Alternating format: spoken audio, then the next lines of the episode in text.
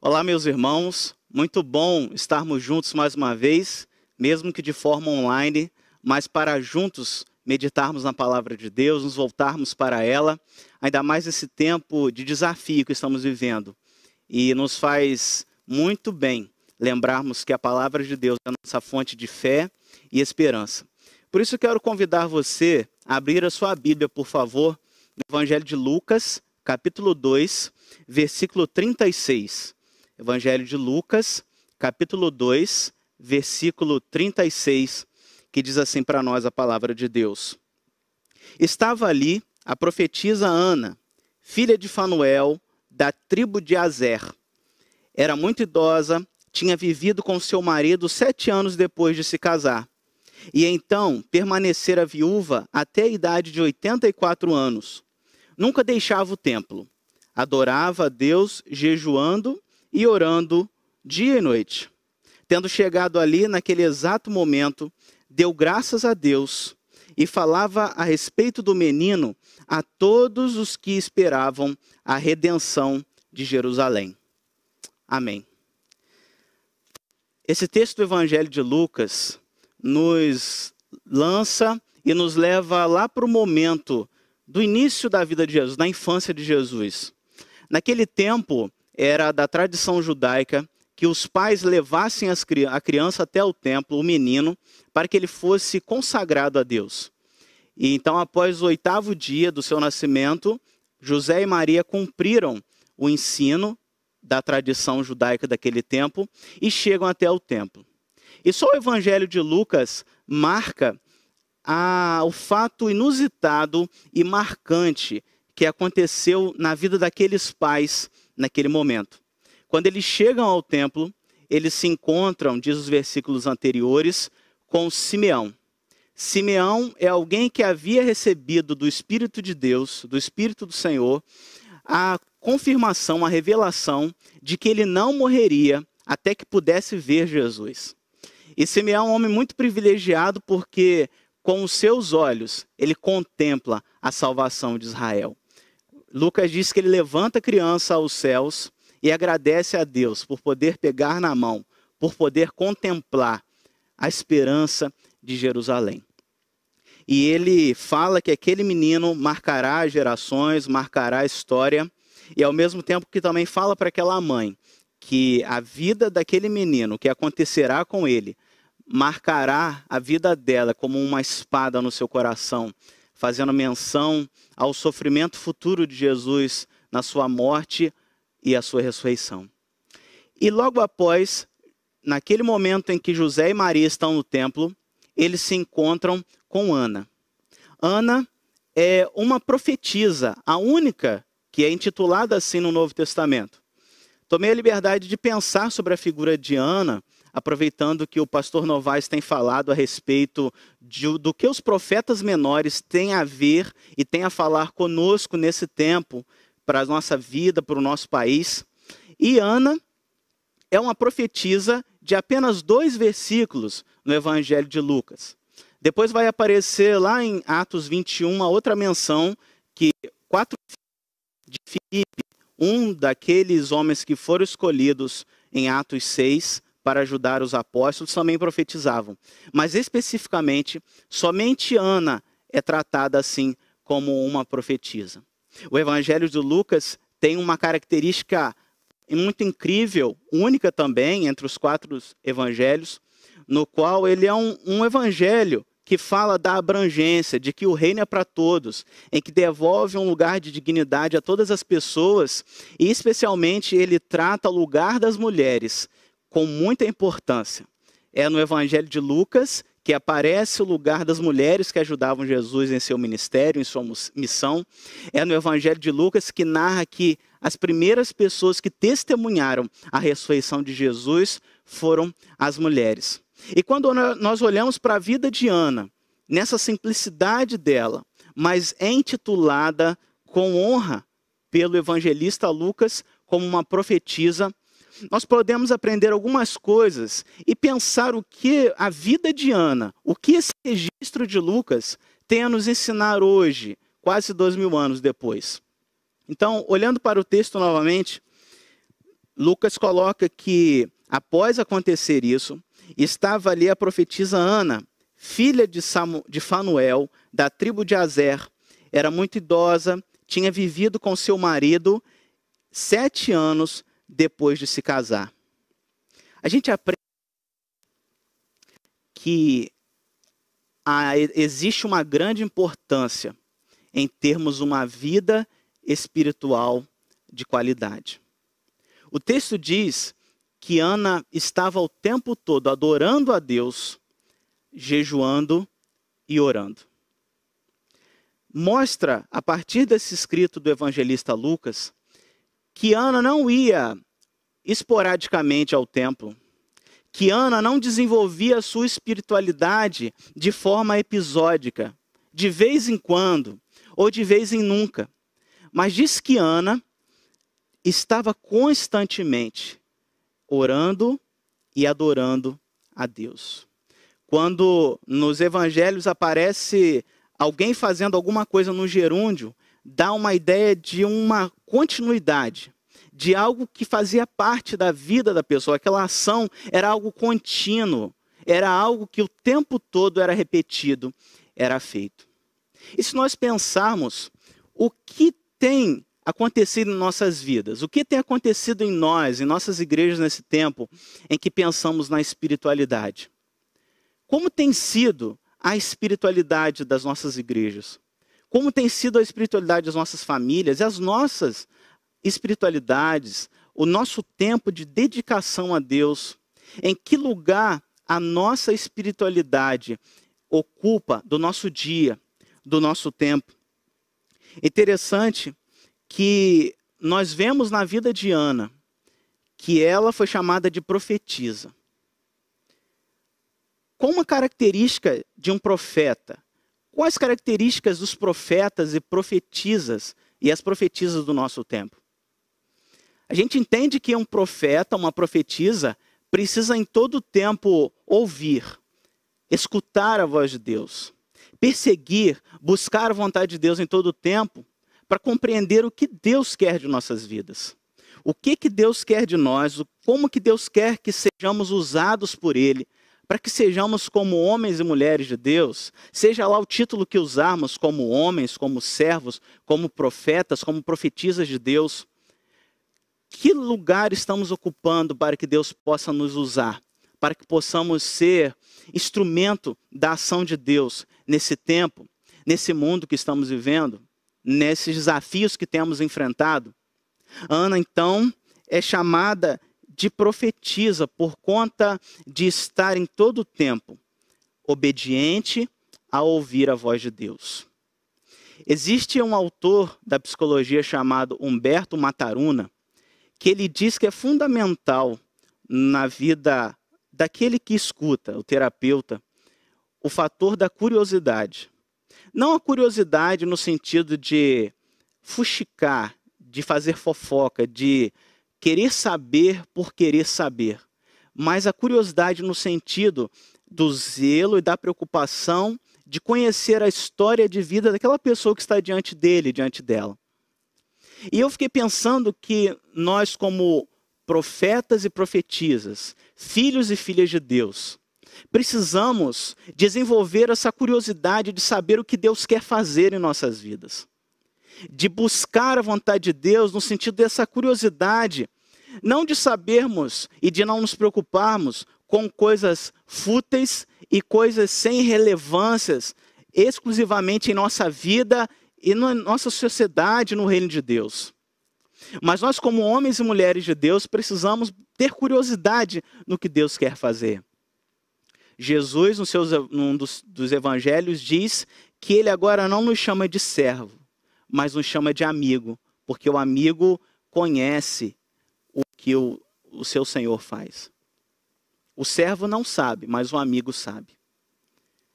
Precisamos o tempo todo pedir a ele que nos abrase, que nos desafie a, a ver em nós cada vez mais a curiosidade de descobrirmos a sua vontade a curiosidade de aprendermos mais sobre Sua palavra, a curiosidade de aprendermos mais sobre o Seu reino, como implantarmos, como vivermos, como colocarmos em termos práticos o seu reino.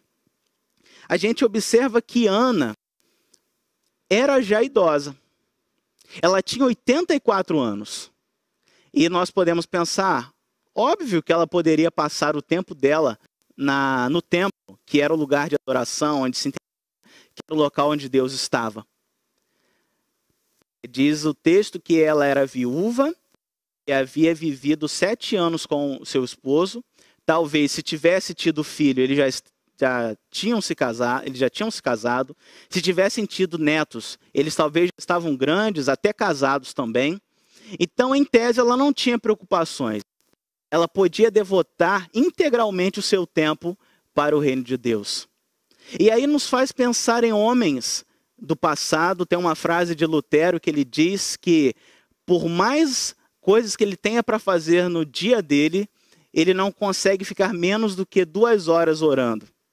Então a gente pensa que um homem de quase 500 anos atrás, ele diz que por mais que ele tenha coisas para fazer, ele prioriza o tempo de ouvir a Deus. Buscar a Deus é o primeiro lugar como diz Mateus 6. Buscar a Deus é a primazia das nossas vidas, como servos e servas, como profetas e profetisas do Senhor, como filhos e filhas de Deus. Buscar conhecer a Deus, desenvolvermos uma espiritualidade integrada com o Senhor, conectada com Deus o tempo todo, é fundamental para nós. O texto diz que ela passava o tempo todo adorando a Deus jejuando e orando noite e dia. A oração é o caminho, um dos caminhos pelos quais o Espírito Santo fala conosco. Estamos abertos ao Senhor, nos mantemos unidos, nos enchemos da sua esperança.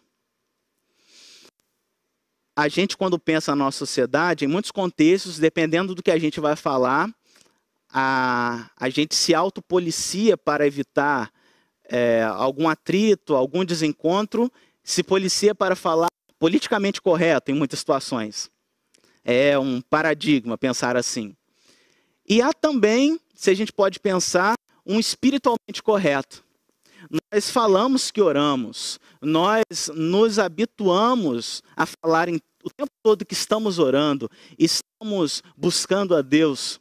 E olhando para a vida de Ana, a gente precisa pensar se de fato estamos tendo uma espiritualidade correta nesse sentido, ou se de fato é relevante para nós buscar a Deus, conhecer o Senhor, conhecer a Sua vontade em todo o tempo.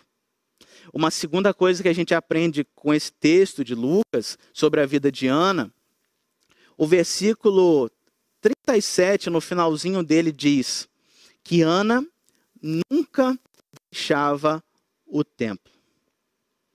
A gente vê na vida de Ana que nós precisamos ocupar o nosso espaço.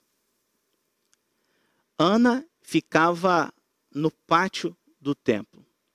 Era o lugar que as mulheres poderiam ficar no templo naquele momento. No judaísmo existiam e existem até hoje muitas leis extremamente rigorosas. Leis que faziam separações entre as pessoas, quando a gente vê as orientações da construção do templo e de como as pessoas, o sacerdote, o sumo sacerdote, os fiéis tinham que se portar no templo de Deus, haviam espaços separados. E era dedicado às mulheres o pátio. Elas ficavam como que de fora daquela liturgia, de onde estavam os sacerdotes. E mesmo Ana, estando então separada no pátio do templo, a gente não vê em momento algum Ana reivindicando um lugar, dizendo: Olha, eu quero estar aonde estão os sacerdotes. Ou em algum momento, nós não, nenhum momento nós vemos Ana como que dando uma carteirada espiritual, dizendo: Olha, eu passo o dia aqui no templo adorando a Deus, orando, jejuando.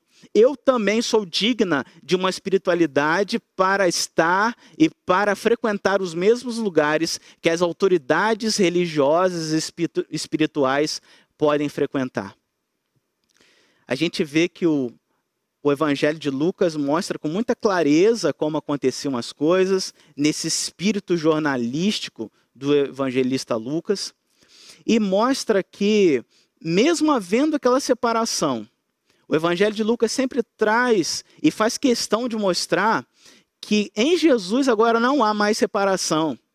Por mais que cada um ocupasse o seu espaço, as mulheres tivessem que ficar naquele pátio, em Jesus todos eram filhos de um só Senhor, de uma mesma fé, de um mesmo Espírito.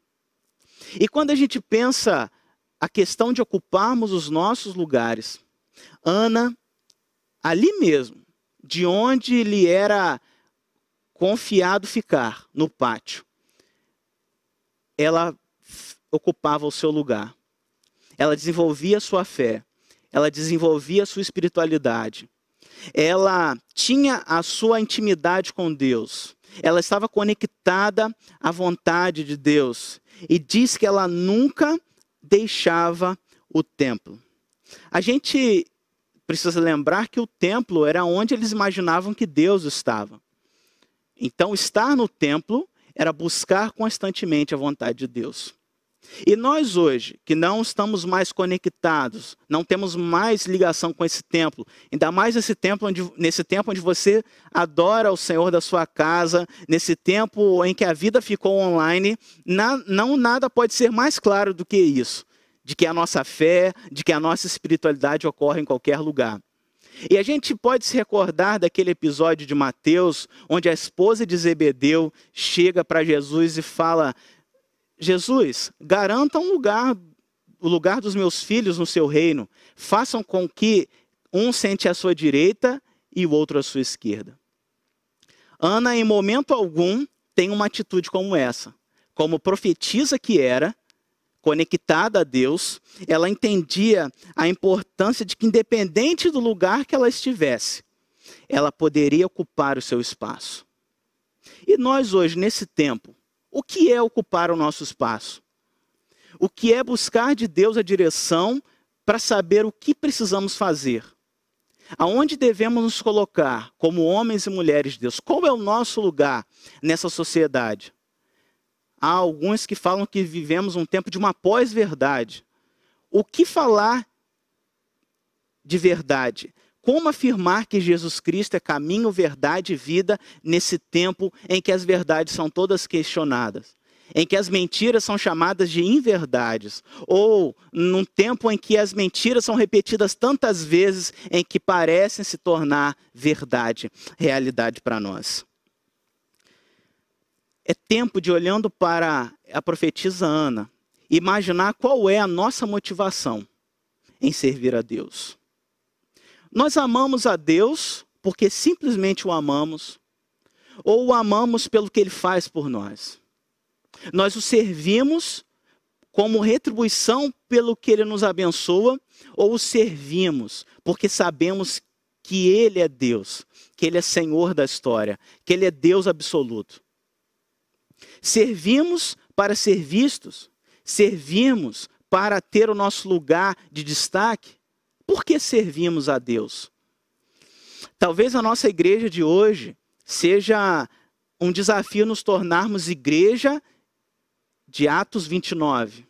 O Evangelho de Atos acaba no capítulo 28 e nós, eu e você, homens e mulheres, filhos e filhas de Deus, profetas e profetisas de Deus, continuamos a realizar os atos como filhos, como apóstolos, como discípulos, como profetas e profetisas de Deus. O reino de Deus é um reino invisível de uma certa maneira e visível na concretude das ações que realizamos. É como se cada um de nós cada um de nós, aonde estamos colocamos, fazemos o nosso papel. Há um autor que diz que o reino de Deus é como construirmos ilhas de justiça ao nosso redor. E assim como há uma determinação agora que para se frequentar a praia precisa fazer um quadrado, um cercado, um quadrante, independente do nosso quadrado no reino de Deus ser grande ou pequeno, ser debaixo da luz ou não, em destaque ou não, visível ou não, publicizado ou não, precisamos ocupar o nosso lugar como profetas e profetisas de Deus. Qual é o nosso lugar? Em nossa casa, em nossa família, aonde vivemos, por onde circulamos ou circulávamos, como podemos ocupar o nosso lugar? E uma última lição que nós aprendemos, uma das muitas outras que fazemos e aprendemos a partir desse texto de Lucas, está no versículo 3, que diz que Ana falava a respeito do menino a todos os que esperavam a redenção, a salvação de Jerusalém. Após ver Jesus, após a sua experiência visual, ocular, Ana falou de Jesus para as pessoas que, assim como ela, aguardavam a redenção de Jerusalém. Há na internet uma série chamada Greenleaf. É uma série até extensa que retrata a ficção de uma mega igreja nos Estados Unidos, uma igreja que é uma empresa, é uma potência na cidade na qual ela está instalada. E o desafio daquela série fictícia é relatar, retratar como são os bastidores daquela igreja que se institucionalizou. Como é a vida daqueles líderes, dos chefes, digamos assim, dos clérigos daquela igreja. E é um filme que nos decepciona ao pensar que muito daquilo que é retratado foi inspirado na realidade do que chamamos de igreja hoje. O que aconteceu com o espírito profético da igreja? O que aconteceu com o espírito do Cristo ressurreto nas igrejas? Lembrando que nós somos a igreja. Nós estamos habituados a falar de tudo, a conversar de tudo, a nos implicarmos com tudo que é possível e tudo que é irrelevante, mas menos, muitas vezes, de falar da nossa experiência de fé, da nossa experiência com Jesus o ressuscitado. Há um pastor norte-americano chamado John Piper, ele fala que as redes sociais provaram quanto o quanto dos cristãos não investem tempo na sua fé, mas investem tempo em outras coisas. No, no sentido de que as pessoas têm tempo, mas não priorizam o que é mais importante. Nesse sentido, olhando aqui para esse para essa atitude de Ana, ela, ao ver Jesus, começou a testemunhar da salvação, da redenção de Jerusalém. Ela viu e falou, ela experimentou e falou. Nesse sentido, ela foi desafiada a testemunhar. Ela se viu desafiada e nós vemos que ninguém mandou que ela fizesse isso. Ela foi espontânea. Foi algo que brotou do seu coração, brotou da chama que nasceu e foi abrasada ainda mais na vida de Ana após ver Jesus. Como sermos tão testemunhas como Ana? Como sermos pessoas com o mesmo espírito profético de Ana. O que é sermos igreja profética nesse tempo? Somos profetas no agir, somos profeta em termos os pés firmes no chão, somos profetas em falarmos da realidade, do que acontece ao nosso redor. Que tipo de profetas somos? Olhando para esse texto, nós podemos pensar o que nos faz reconhecermos um outro cristão? Quando olhamos para alguém, quando olham para nós, o que determina o meu caráter e a minha essência profética, baseado no sentido do Evangelho? Na psicologia há um, uma linha chamada behaviorismo, que fala que é possível mudar os comportamentos. É como se muitas vezes, para pensarmos que somos cristãos, é como se existisse um comportamentalismo, um behaviorismo cristão, no qual só sabemos que alguém é cristão pelas atitudes. Ou temos que enquadrar as pessoas em caixas chamadas proféticas, de cristãos, de discípulos. Mas em nossas vidas, como mostramos, como vivemos esse espírito profético que estamos aqui olhando para Ana?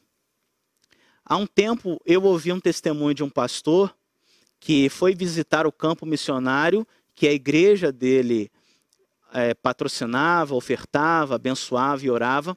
E quando eles chegaram ao Marrocos, numa determinada cidade, eles então foram jantar na casa do pastor que continuava a evangelização dentro das dificuldades ali, daquele contexto.